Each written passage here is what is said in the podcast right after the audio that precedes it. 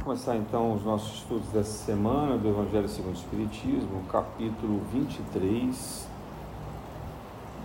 Estranha Moral e o tópico 9. Não vim trazer a paz, mas a divisão. Esse é um dos capítulos que eu mais gosto do Evangelho segundo o Espiritismo, embora ele cause um pouco de estranheza, né, com esse nome também, Estranha Moral. Jesus ele, no final ali do período dele, uh, ele começou a dar algumas recomendações para os apóstolos que eles realmente estranhavam muito. Não sabiam compreender exatamente o significado disso e o impacto disso. Né? Então, por exemplo, quando ele diz, ele convida o jovem rico a seguir, né? e o jovem diz, não, deixa eu enterrar meus pais. Ele diz, não, é agora. Né? E o cara acaba indo embora e ele sofre um acidente e morre em seguida. Né? Jesus não explica muito os acontecimentos, mas para quem ouve de fora, parece uma coisa estranha, contraditória do amor que ele vinha falando. Bom, a primeira coisa que a gente precisa entender da espiritualidade é que o caminho, o caminho divino, nem sempre ele está dentro do óbvio. O caminho divino, divino ele segue uma, uma lei própria. E o que para a gente parece incoerente, parece errado, injusto, na verdade é o corretivo, é aquilo que vai nos ajustar. E o remédio e a dosagem nunca são iguais para todo mundo. Por isso que a gente diz assim, a pessoa pode evoluir pela, pelo amor ou pela dor. Né? Para alguns, basta um acolhimento fraterno, basta um esclarecimento, basta que ele tenha vindo numa família que o tenha educado corretamente, com amorosidade, respeito. E essa pessoa, esse espírito, ele vai seguindo o caminho dele, claro, tropeçando, errando, mas aprendendo e se ajustando. Para outros, devido à teimosia, rebeldia, ou até estágio de ignorância, revolta, precisa de mais choques, de condições mais firmes, mais violentas da vida. E aí acontecem perdas, né? perdas familiares, amorosas, perdas financeiras, perdas de, de reputação, de orgulho. Né? E essa oscilação é que vai mexer, provocar que esse espírito seja mais humilde, mais afetuoso, mais respeitador, mais aberto à espiritualidade, que ele busque na fé. Por isso que a gente vê também é, pessoas no extremo desespero, de repente despertando do nada para a espiritualidade. Né? Porque elas precisavam disso. Elas precisavam passar por aquela condição muito severa. A gente está muito acostumado, dentro do Espiritismo, a falar de karma, né? assim, como se tudo fosse, ah, fulano está doente porque na outra encarnação ele teve isso, aquilo, né? Fulano está passando por esse mal porque na outra encarnação, e a gente vai sempre atribuindo isso a outras encarnações. É, é claro que o, o balanço dos, dos bens e da maldade que a gente fez outras encarnações pesa muito na nossa, no desenho, na programação espiritual que a gente vive hoje. Né? Mas isso não é definitivo. Isso não é algo que, que possa ser controlado é, pela nossa racionalidade, sabe? A gente não tem um aparelho que vai lá medir a vida, né? o, o psicoscópio, que eu acho que chama, André Luiz escreve, né? Que você vai olhar aura espiritual da pessoa e a partir dali você vai definir todo o percurso dela e a, as dívidas, os problemas, as dificuldades e traçar um plano de tratamento. A gente não tem isso ainda, infelizmente. Em algum momento, durante o planeta de regeneração, essa tecnologia ela vai chegar à Terra. Mas por enquanto não dá. Então a gente tem que tomar cuidado com a investigação das causas. Quando a gente faz um tratamento numa casa espírita, uh, bem amparada, é comum que os espíritos que trabalham com saúde ou com desobsessão nos deem algumas pistas. Né? E não, não, é, não é raro que, que o tratamento seja a calma, a serenidade, a paciência, a resignação. Porque também nós somos, por natureza, espíritos mais rebeldes, mais agitados, né? espíritos mais é, movidos pela exasperação, pela ansiedade. Então, quando, quando Jesus começa a dizer que ele não veio trazer paz, mas a divisão, um pouco é por conta disso. Especialmente no momento em que a gente está vivendo, e a gente tem recebido várias mensagens também nesse sentido, há uma expectativa de que a discordância aconteça com muita intensidade nas famílias.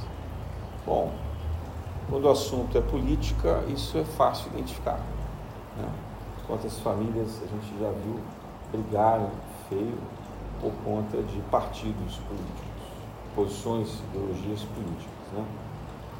Chegam a sair de grupo de família, né? encerram os churrascos, as festas, deixam de falar, ou quando se encontram, provocam brigas muito severas, muito duras. É, mas não só de política, a respeito de tudo. A respeito, por exemplo, de religião ou espiritualidade. E aqui eu não estou nem falando de uma característica de fanatismo. A gente poderia pensar assim, ah, aquela religião, as pessoas são muito fanáticas, eles acham que só eles têm a verdade e eles querem converter todo mundo. Então é aquela pessoa que se torna chata, que vai na casa da gente e começa só a falar de religião. Né? Tem, infelizmente, tem algumas pessoas com essa característica. Não é disso que eu estou falando. Eu estou falando do, das escolhas morais, né? do comportamento. Por exemplo, é, nós estamos vivendo um momento em que muitas pessoas deixaram de fazer caridade. Ah, eu não dou mais dinheiro na rua porque o dinheiro que eu dou, a pessoa usa droga, ou ele vai comprar bebida, ele vai comprar cigarro, então eu já não ajudo mais ninguém. Né? Ainda tem aquele discurso, eu não ajudo ninguém porque quanto mais a gente ajuda, mais essas pessoas ficam na rua.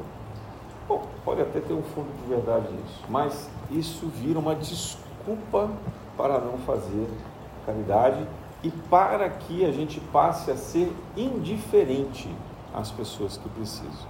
Né? Então a gente começa a deixar de ajudar no sinal, o carro parado, depois deixa de ajudar na rua, as pessoas estão lá caídas, pedindo comida, né, com esse calor infernal, dormindo ali no concreto, sem ter uma água para se refrescar, para tomar banho, para beber, e a gente desconsidera isso e acha que está fazendo um grande bem ao ignorar isso, colocando a responsabilidade exclusivamente para o poder público.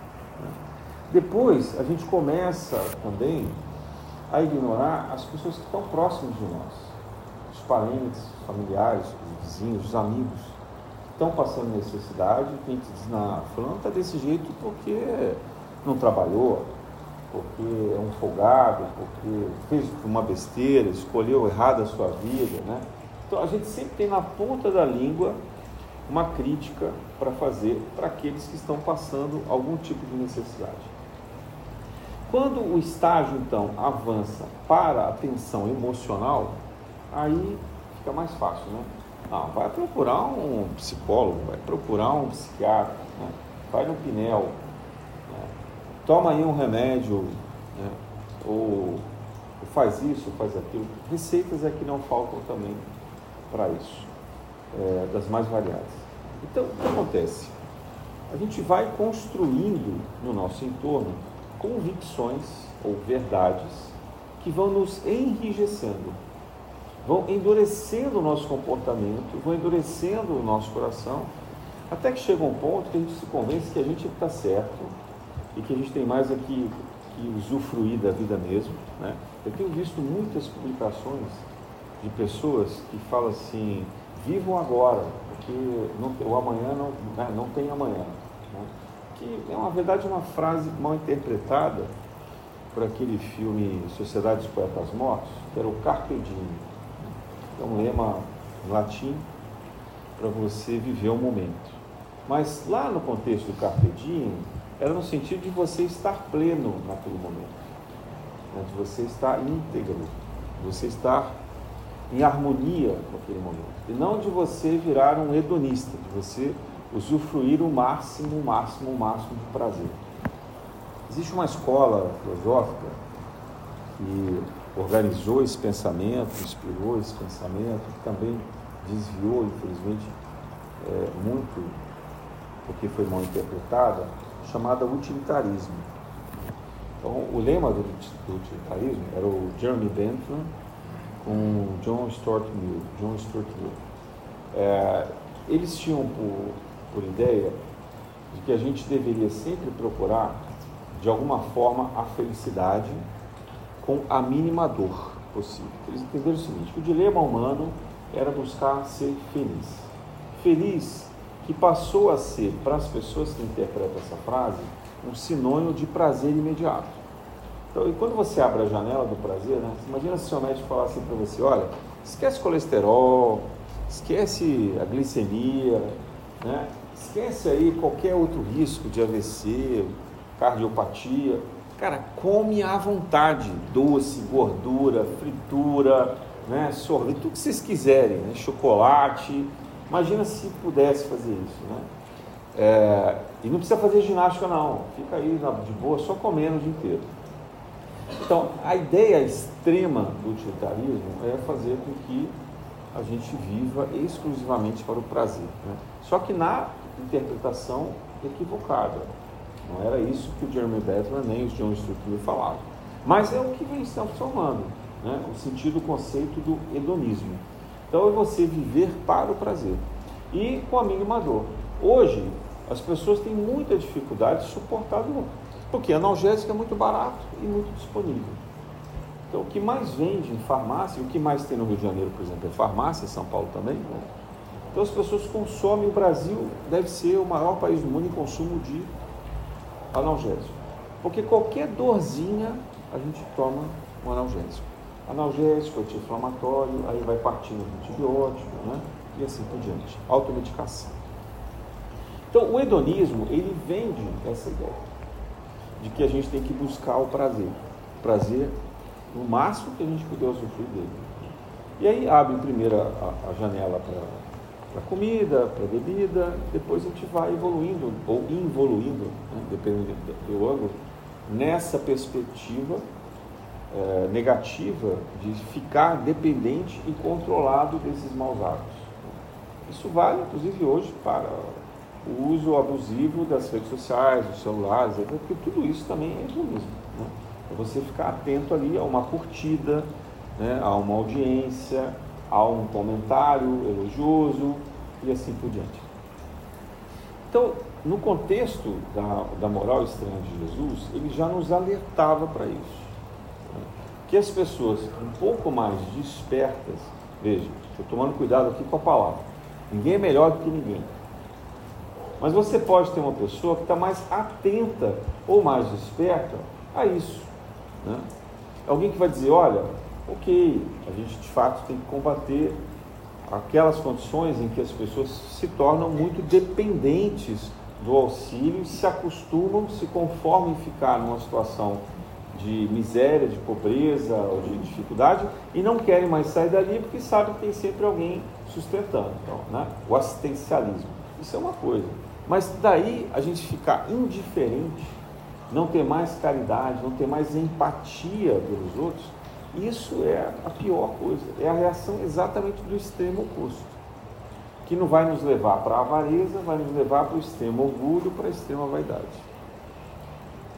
E essas escolhas, elas são difíceis, porque como é que a gente vai dizer para uma pessoa que que pega tudo que ganha, tudo que tem e gasta exclusivamente com ela mesma. Né? E pior, dependendo, nós temos hoje uma geração de pessoas que podem, por exemplo, constituir família, ter filhos, E não tem porque não querem sacrificar o patrimônio. Eu não estou discutindo outras questões. Estou discutindo exclusivamente a questão do patrimônio. Não, filho que está muito caro, eu quero viajar, conhecer o mundo, eu quero usufruir da vida. Eu estando sem filho, eu posso morar melhor, eu posso ter um carro melhor. Né? Então, esse sentimento, ele está distante do bem para a humanidade. Né? E ele está distante de qualquer comprometimento espiritual. Desculpe se eu estou ofendendo alguém aqui, ou alguém que vai ouvir essa palestra depois, mas essa é a mais pura verdade. Porque a humanidade depende da reencarnação. E tem várias pessoas que querem ter filhos e não conseguem. Então, um, um dos papéis fundamentais nossos como humanidade é garantir a sobrevivência da própria humanidade. Não estou falando aqui para a gente ter 10 filhos. Tem algumas religiões que pregam isso, que você tenha muitos filhos, que lá na Bíblia, na origem, diz crescer e multiplicar. Então, quer dizer, ó, 20 filhos por família. Né? A conta que se faz é o seguinte: pai e mãe, e aqui eu estou falando pela genética, pela capacidade de concepção, não pela sexualidade, na ideia de pai e mãe são duas pessoas. Ora, quando essas duas pessoas morrerem, o ideal é que tivessem mais duas outras pessoas, para a humanidade preservada. Ah, tá bom, você vive num país superpopuloso, então não dá mais para ter tanta gente, então deveria ter um para continuar a espécie. Quando se faz os estudos econômicos, sustentabilidade das nações mais desenvolvidas, essas nações elas estão à beira do colapso. Por quê? Na Europa ninguém mais quer ter filho. Há muito tempo. Então ela é uma, uma população decrescente. E ela só não colapsou porque muitos países da Europa aceitaram imigrantes. Mas adivinha para quê? Para serem serviçais. Só para fazer os papéis que os europeus não querem mais fazer. Estou falando isso em regra, né? Geral, assim, tem exceção? Tem, claro que tem exceção. É, o mesmo vale, por exemplo, para o Japão, o mesmo vale para os Estados Unidos. O país, os Estados Unidos é um país que recebe muito imigrante também. Uh, e que já também se percebe uma ameaça de decréscimo. O Brasil, ele era esperado que tivesse um decréscimo de população daqui a uns 20, 30 anos. E a gente já estabilizou pelo último censo. Significa que as famílias estão tendo menos filhos já. Né? Por que, que o filho na economia é importante? Porque os pais vão envelhecendo e os filhos começam a gerar renda para sustentar os pais. Né? Então, na verdade, o ideal, na sociedade ideal, é que você tenha mais jovens do que idosos e crianças. Por quê? É, é a população economicamente ativa, aquela que gera riqueza. E acontece um outro paradoxo que a gente está vivendo mais do que, muito mais do que antigamente, né? A média de tempo de vida na época dos meus pais era 60 e poucos anos. Hoje já está em 80 e poucos. Daqui a pouco vai ser 100 anos. Mas quando chega por volta de 60, ninguém consegue trabalhar mais. A não ser que tenha um negócio próprio, né, ou que tenha uma atividade que tenha desenvolvido como segunda carreira, mas é muito difícil. O preconceito com a idade é muito grande. O mercado de trabalho não, não aceita. É muito difícil uma empresa que contrata alguém acima de 50 anos. Né? Chegou aos 60 anos, então piorou. Daí para cima, pior ainda. Então a gente vive já à beira desse colapso. Então, quando Jesus fala é, para que a gente tenha atenção a, ao amor e à empatia, é também levando em consideração a nossa condição social, ao nosso senso de humanidade. E o egoísmo, né, ele, ele prega que a gente resolva a nossa vida, ó, seja bem sucedido, fique bem, né? E você estando bem, você vai gerar emprego, você vai movimentar a economia, você vai consumir bens, isso vai gerar mais riqueza, vai pagar impostos e o governo distribui essa riqueza, esses impostos para aqueles que são mais necessitados. Como se isso fosse suficiente. E a lógica mostra para a gente, os dados, mostra que isso não é suficiente. Mesmo que você tenha nações extremamente bem-sucedidas, ainda assim o índice de felicidade, no sentido de completude e realização pessoal, é muito baixo. Esses países têm muito, um índice altíssimo de suicídio. Né? tem um índice altíssimo de jovens que fogem, que vão buscar a vida em outros lugares, porque não encontram ali uma satisfação pessoal. E esses jovens já testaram tudo. Eles estudaram, podem escolher livremente suas profissões, moram bem, têm recursos, né? têm é, todos os objetos eletrônicos de bem-estar, de, de controles e funcionalidades, e usam drogas, né? muito acesso a drogas, e eles não se sentem muito. Então, o que a gente percebe é que esse vazio, ele precisa dos mandamentos fundamentais trazidos, ou trazidos não, mas é, reforçados, esclarecidos por Jesus. Né? Entre o amar a Deus, ou seja, amar a fonte criadora, ou cosmo, né? a energia que nos move, que nos cria, que nos faz progredir. Estar em contato com essa natureza de uma forma harmônica, sobre todas as coisas e ao próximo como a nós mesmos, que é a regra de ouro. Então, essa ética que Jesus nos traz, ela deve vir em primeiro lugar. É, e, e quando acontece essa divisão em família ou no trabalho, o que, que a gente deve fazer? A gente não deve buscar o confronto. A gente deve se manter manso e sereno por mais difícil que seja. Porque às vezes é difícil. Né? E quem começa a despertar, começa a falar assim: caramba, eu estava errado a. Tudo que eu fazia estava tudo errado. Aí você começa a querer dizer: olha, como eu aprendi um pouquinho o caminho certo, você começa a querer avisar o outro também, né? Você, pô, Fulano, vem cá, tem, tem que fazer assim, ó, tá tudo errado aí. Só que uma coisa é você contar para o outro a sua experiência, compartilhar, ou pelo exemplo, mostrar que você pode fazer diferente. Outra coisa é você ferir o livre-arbítrio do outro, é você desrespeitar a escolha alheia. Né? Isso é muito difícil na sociedade, principalmente quando a gente vê que a pessoa está indo a 300 km por hora de frente para o muro, né? que ela vai quebrar a cara. Mas, às vezes, a gente não pode fazer nada diferente. É um dilema, é um dilema até da forma jurídica, se ajustar a lei, modificar a lei e saber como vai. Né? Vou falar aqui de um outro tema polêmico. Nos Estados Unidos, está é, tá havendo uma aceleração muito grande da liberação do uso da maconha. Né? E antes era só um movimento social, as pessoas que acreditavam que deveria liberar a maconha. Aí agora começou um movimento científico. Tem vários cientistas, inclusive alguns brasileiros, que defendem a liberação da maconha. É, eu não vou entrar aqui no aspecto da violência e da economia, porque esses argumentos realmente eles são muito, muito fortes. E talvez sobre esse aspecto é, haja uma razão sobre a liberação das drogas.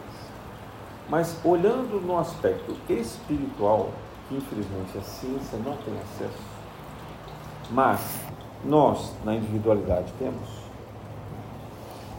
a maconha ela de fato é uma planta que no futuro vai ter muita utilidade medicinal. Ela tem propriedades medicinais, assim como o tabaco também vai ter. O tabaco também tem e vai ser descoberto isso. O tabaco que se faz cigarro. Né? Mas usada na forma de psicotrópico, né? na forma de se inalar a maconha, ou de comer a maconha, que eles usam isso até para fazer bolo e essas coisas ela é alucinógena. E sendo alucinógena, o efeito dela é bloqueador da vontade. Ela anestesia as emoções. E com isso, ela dá uma falsa sensação de bem-estar de prazer. Por que, que eu digo falsa?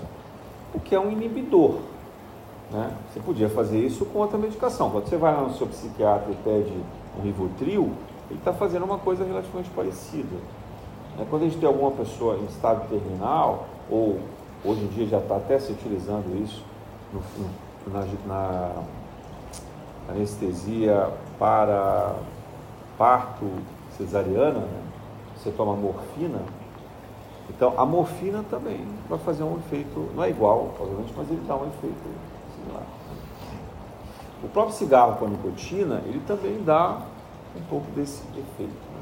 Então, esse barato, que eles chamam, né, que dá o efeito da maconha, ele mexe no, na vontade, no controle da vontade. Olha, do ponto de vista espiritual, a gente sabe o seguinte: é mais ou menos como se você morasse num bairro super perigoso e você resolvesse dormir de porta e janela aberta. Você tem dúvida que vai entrar algum bandido e vai assaltar a sua casa? Então, fazer isso, do ponto de vista espiritual, no momento que a gente está hoje, eu não estou falando aqui uma tribo indígena perdida no meio da floresta, tomando ayahuasca protegida lá, porque lá nem obsessor tem. Quer dizer, ela está lá amparada, o xamã faz todo o ritual de proteção e aquilo tem todo um procedimento, é, vamos dizer assim, ritualístico próprio daquela cultura e etc. Não, estou falando a pessoa na casa dela, no trabalho ou no carro onde for e ela resolve fumar a maconha. Essa pessoa abrir mão do controle psíquico dela do ponto de vista da espiritualidade, é extremamente perigoso. Porque ela vai abrir espaço para que um obsessor, ou seja, um espírito, ou que a persegue por, por comportamentos desequilibrados de vidas passadas, ou por afinidade, porque ele pode ser também um viciado e quer usufruir desse vício que ela, que ela tem, ele vai se acoplar nessa mente e vai começar a mandar nessa pessoa e na vontade dela. E na melhor hipótese, espíritos galhofeiros, que são aqueles que resolvem fazer brincadeiras, dominar e tal, também vão se acoplar ali. Mas eu não estou falando de um, não. Lembra de uma, algumas passagens do Evangelho, Jesus faz, que ele chama de, a tradução, né, chama de expulsão de demônios, que é de demônio mesmo, que ele chama de legião, Quer dizer, legião para nós é uma falange. Gente, estou falando sério, é uma falange de espíritos. Isso vale também para o alcoolismo e para o tabagismo como vício. Tá? Mas no caso específico da maconha, como o efeito dela é mais forte, ela permite isso de uma forma mais acelerada. Agora você imagina o seguinte, uma nação inteira autorizando que se faça isso e tem um grande contingente de pessoas fazendo com maior normalidade. Então, ao invés de a gente pensar num processo obsessivo individual, a gente começa a ver um processo obsessivo coletivo. E daqui a pouco é a nação inteira sendo controlada. Então, é difícil, difícil, sinceramente. Eu sei que eu tenho vários amigos que defendem a liberação e descriminalização das drogas, e é muito difícil, às vezes, para pessoas que não têm essa visão espiritual, tentar usar o argumento. Porque o argumento deles sempre é, uh, sempre era, até então, que se você descriminaliza, você acaba com o problema da violência do tráfico e você pode regular o uso que hoje é clandestino. Né? São os principais dois argumentos. E agora o terceiro argumento da ciência é dizer que, ao invés de ela ser um agente alucinógeno grave como é a heroína, por exemplo, ela está no nível 3, como é a cetamina. É exatamente essa tese que está agora sendo encampada nos Estados Unidos. É, e não só lá, vizinho nosso aqui, Uruguai, Paraguai, né, vários outros países, Holanda, vários outros lugares. Mas quem já foi para a Holanda e teve a oportunidade infeliz de ver a drogadição, não é uma coisa legal, não é uma coisa bonita de se assistir nas praças ou nos ambientes onde eles são assistidos. Há muita ilusão a esse respeito. Então, quando a gente fala em moral estranha, é Jesus vem trazer essa divisão. Ele está dizendo, está sendo bonzinho aqui. Eu vim trazer a espada. É essa palavra que está lá no Evangelho. Eu vim trazer a espada e não a paz. Dizer, a espada que corta as relações humanas, que divide. E daí a gente vai interpretar a separação do joio e do trigo. Não é porque ah, um é bom e outro é mal. Nós temos o nosso lado bom e o nosso lado mal. Nós temos as nossas fraquezas.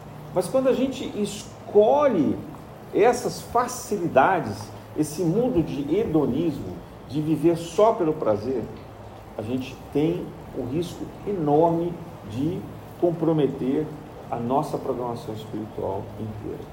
E assistir a isso numa nação tão importante como a nação norte-americana, é uma nação que foi responsável pelo fim da Segunda Guerra Mundial, pela recuperação de várias nações asiáticas, pela pacificação mundial durante um bom tempo, né, pela defesa da liberdade e da igualdade como é, um bastião, digamos assim, do iluminismo. Né, os Estados Unidos têm um papel fundamental, é uma Roma redivida, né, é uma, é um, é uma, é, são herdeiros da cultura greco-romana, né, trazendo para a gente. Então, eles não são melhores do que nós, mas eles têm um, uma capacidade de organização social e de realização que talvez aí sim seja melhor do que a nossa capacidade de fazer isso. Né? É, mas nós temos uma religiosidade mais esperta, mais fraterna, mais solidária, que devemos ser a contrapartida dessas atitudes. Então, muito cuidado quando alguém tentar convencer vocês com argumentos, entre aspas, socioeconômicos ou científicos, mas ignorando os efeitos espirituais dessa drogadição. Obviamente, quanto pior a droga, quanto pior o vício, mais vulnerável a pessoa se torna sobre isso. Né? E nesse caso, não é uma obsessão de um agente externo que vem contra a vontade daquela pessoa. Não. É a pessoa que permite ser infiltrada por outro, por outro espírito, por outro ser. É, ela é que convida, porque ela acha que ela está fazendo uma coisa boa, que ela está fazendo uma coisa saudável, né? sendo levada por toda a sociedade. Então, se há um risco muito grande nesse momento, a gente precisa ficar atento, dentre outros, mas esse em especial, é a liberação das drogas, por conta do fator espiritual. É, claro que tem que ser feito alguma coisa na lei, é claro que tem que ser regulado, é claro que tem que ser de alguma forma controlado, mas não é a liberação e nem ingenuamente se pensar que essa droga não é nociva, ou que o ayahuasca não é nocivo, ou que qualquer outra é, droga em uso corrente possa ser utilizada livremente. Por quê? Porque cai no extremo do hedonismo. Bom, então, nesse contexto, é, para nós que temos algum despertamento, de novo, nós não somos melhores do que ninguém, mas a gente está atento a isso. A gente, pelo Espiritismo, amai-vos e instruí-vos, a gente procura ter mais empatia, a gente procura ter mais compaixão, a gente procura estudar mais os efeitos nocivos que essas coisas nos trazem. Né? Então a gente deve ter, primeiro, um controle amplo sobre as nossas escolhas, buscar ter uma consciência dos nossos atos buscar ficar atento daquilo que a gente está programando para a nossa existência, daquilo que a gente está pronto a fazer como normalidade. Né? Desde a alimentação, da bebida, dos comportamentos, da atitude, até com as amizades que a gente escolhe ter. E é por isso que Jesus diz que traz a espada. Porque às vezes a gente vai ter que abrir mão desses relacionamentos de amizade, de, de romance, de é, relacionamento familiar, até familiar. É aquela frase de Jesus assim: se o teu olho te faz pecar, arranca-o. Claro que isso é uma metáfora, ele vai arrancar o olho. Mas é a metáfora. O que é que está te provocando é, esse olhar? É uma inveja? É um orgulho? É um desejo que não é recomendado, uma cobiça. Né? O que está que tá surgindo por meio disso? Né? Que a gente tem que tomar bastante cuidado com isso. E aí a gente tem que cortar essa relação, né? se afastar, se manter íntegro nessa relação. Vai ter perdas? Vai, vai ter perdas sim. Agora, não é simplesmente produzir uma indiferença, não é, não é criar uma circunstância de desequilíbrio e de atrito com as demais pessoas. Né? A gente precisa ter essa atitude bastante cuidadosa e equilibrada. É... E aí tem uma passagem no Evangelho que ele diz assim: Não pensem que eu tenha vindo trazer à terra paz. Não vim trazer paz, mas a espada, o que vim separar de seu pai o filho, de sua mãe a filha, de sua sogra a nora, e o homem terá por inimigos os de sua própria casa. Isso no Evangelho de Mateus. Veja como é severa, né? esse, como é severo esse alerta de Jesus. Muito mal interpretado, principalmente por correntes fanáticas, mas que no fundo, no fundo, nos alerta para a necessidade das escolhas evangélicas que vão nos diferenciar daqueles que têm comportamentos mais nocivos, mais desequilibrados, mais aprisionados à terra. E aqui eu vou fazer de novo uma ressalva que é importante seguinte: nós não somos melhores do que ninguém. E, portanto, não há essa classificação de bem e mal, como a gente é educado desde criança, pelas, pelas histórias da literatura, pelos filmes, pelos desenhos né, e por tudo que a gente ouve. O bem e o mal estão dentro de nós. O que há é uma dosagem dessa atitude. É a maneira como a gente pratica esses atos, como a gente está atento a isso. Né? E algumas pessoas, alguns espíritos, estão no estágio de mais ignorância. A ignorância aqui não é da inteligência, eles podem ser muito inteligentes, muito espertos. Né? Se a gente pegar é, os grandes líderes de massacre na Terra, né, que foram presidentes, reis de grandes nações, né, e provocaram a guerra, o genocídio, etc., eles não tinham nada de ignorantes no sentido intelectual. Eles eram muito inteligentes do ponto de vista da racionalidade fria. O que a gente está falando é da inteligência moral. A inteligência moral ela é a somatória da razão mais o sentimento em que a gente desenvolve a empatia e a capacidade de olhar para si mesmo e se preocupar com o outro. E de achar um balanço nessa equação que seja saudável, que seja bom para todos. Não é uma coisa pronta. A humanidade não está pronta. Não existe esse balanço é, de uma forma comum em nenhum lugar. Isso é uma peculiaridade individual. É, no momento, por exemplo, da fabricação da bomba atômica, vocês devem ter ouvido falar, pelo menos, do Oppenheimer, que esteve nos cinemas com um filme recentemente, né? há uma cena em que ele vai convidar o Einstein para ajudar no projeto. E o Einstein disse que não, que ele não ia participar da construção da bomba atômica. Né? Então, isso é uma atitude de um cientista que não apenas se apegava à racionalidade, porque os argumentos racionais daquela época eram assim: Hitler vai dominar o mundo, o Japão vai o fascismo, né, o nazismo e, e, e, e o imperialismo japonês vão dominar o mundo. Então a gente precisa ter uma, uma arma contundente para inibir isso.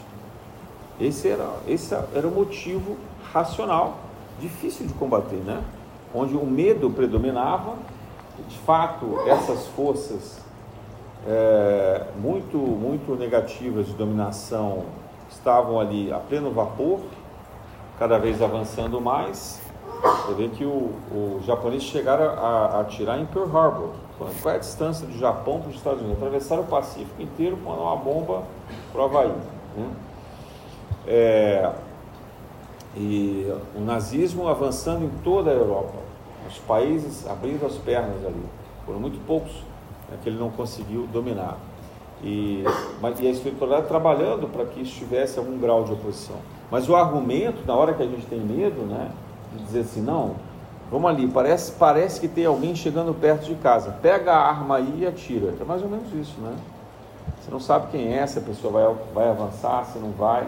Então, essa liberação, essa normalização da violência, ela é muito perigosa, porque ela parte de uma certa racionalidade ela usa argumentos fortes.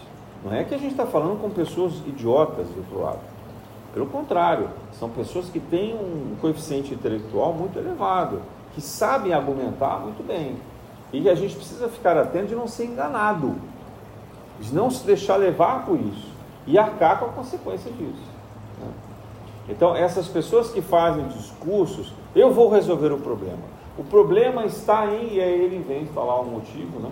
como foi dito, por exemplo, no, no, na origem do nazismo, que o problema da Alemanha eram aqueles que não eram alemães.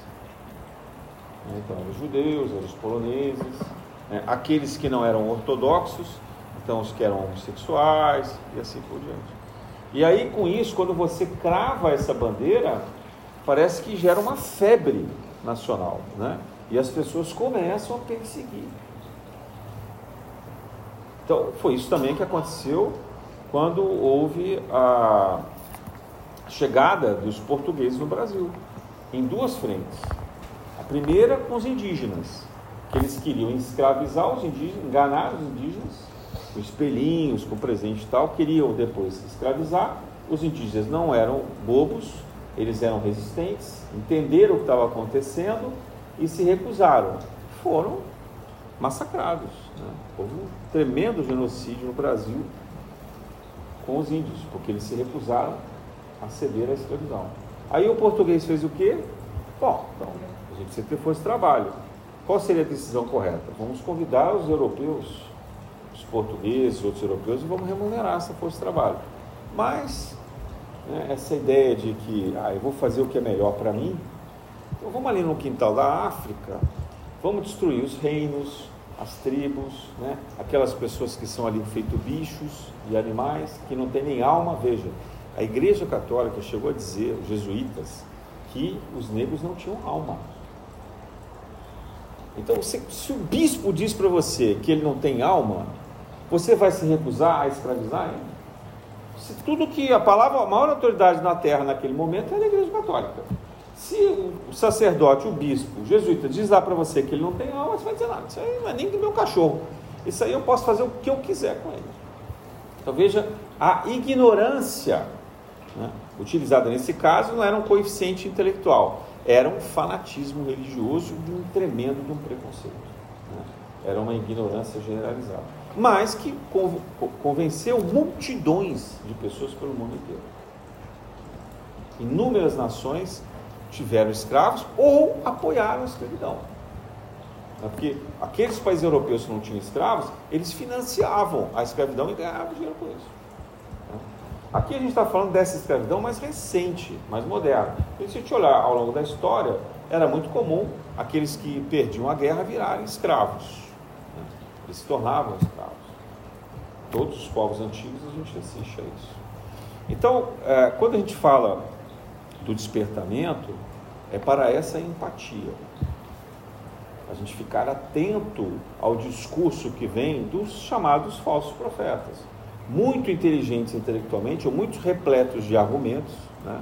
ou até, nesse momento, de aparelhos eletrônicos né? com chips, inteligência artificial, que vão dizer assim: não, você não precisa mais do seu celular, ficar segurando, carregando. Põe aqui esse chipzinho na sua cabeça, né? E a partir de agora você vai assistir a novela diretamente na sua íris, né? Todos os lançamentos de filmes, as séries que você adora da Netflix vão estar todos disponíveis ali. A internet é conexão direta, tá lá um satélite me dando tudo para você, né? O que a gente não sabe é que qualquer coisa que fica é, diretamente ligada ao cérebro pode passar a interagir com esse cérebro por induções de vontade, como aquela com aquele efeito da maconha ou de drogas mais pesadas. Né? Então, mas os argumentos serão assim: olha, você tem ansiedade, põe esse chipzinho, a gente vai controlar a ansiedade para você. Você tem depressão? Põe um chipzinho, a gente vai controlar a depressão para você. Olha, você anda muito irritado? Põe um chipzinho, a gente vai conseguir acalmar você. Olha, você não está conseguindo se desenvolver bem no trabalho, ou na escola, não está se concentrando? Põe um chipzinho, a gente vai melhorar o seu grau de atenção e equilíbrio. Cara, isso são armadilhas. E eu vou deixar outra coisa muito clara aqui. Eu não sou contra a tecnologia. Eu adoro tecnologia. Eu sou contra as pessoas que têm mal intencionadas por trás da tecnologia. É sobre elas que a gente tem que ficar atento. E a gente já entrega muita coisa para eles. Eles já têm cópia da nossa face, por reconhecimento facial, reconhecimento de voz. Eles já têm todos os nossos dados documentais, acompanham a nossa vida há mais de 20 anos nas redes sociais. Né? Facebook, lembrando que ele é da década de 90. Então, eles têm dados nossos que nem a gente imagina. Eles acompanham os nossos trajetos, sabem exatamente onde a gente está, sabe como está a nossa saúde. Então, a gente já entrega muita coisa para eles, muita coisa. Né? Eles são capazes de prever coisas que nós nem, nem sabemos, nem imaginamos. A gente ainda quer enfiar um chip. A gente ainda quer permitir que eles nos vigiem 24 horas. E hoje, pelo menos, a gente pode desligar o celular. Pode tirar o Wi-Fi, pode tirar a conexão, eles não vão conseguir nos acessar. Mas a partir do momento que a gente aceita essa intrusão, veja, é voluntária. Nós é que estamos escancarando as portas e janelas para eles entrarem. Né? Tanto os encarnados quanto os desencarnados. Desculpe se eu estou deixando alguém com medo aqui. Não, a intenção é essa não. Eu estou pegando aqui carona com, com o esclarecimento de Jesus sobre esse momento. E que se ele veio trazer espada, a gente precisa se apegar do lado certo dessa espada. Que é o lado desperto do amor, da fraternidade, do acolhimento dos mais necessitados e do auto-esclarecimento. Sabendo usar muito bem o livre-arbítrio. Então, que a gente possa refletir sobre isso, que eu acho que esse momento é muito grave, basta olhar o que está acontecendo com a humanidade e a gente precisa ter firmeza, porque se nós não tivermos uma comunidade de oposição a essas ações, o mundo inteiro daqui a pouco está dominado por isso. E o que era para ser um planeta de regeneração, ele vai cair num grau de, de obscuridade intensa e domínio desses espíritos inferiores que talvez a gente tenha que ser resgatado daqui para morar em outro órgão, porque na Terra não vai dar mais para viver, vai ficar insuportável. Então, desculpe essa abordagem um pouco mais direta hoje, né, firme, mas eu acho que é exatamente o propósito da mensagem de Jesus nesse contexto. Na graça de Deus.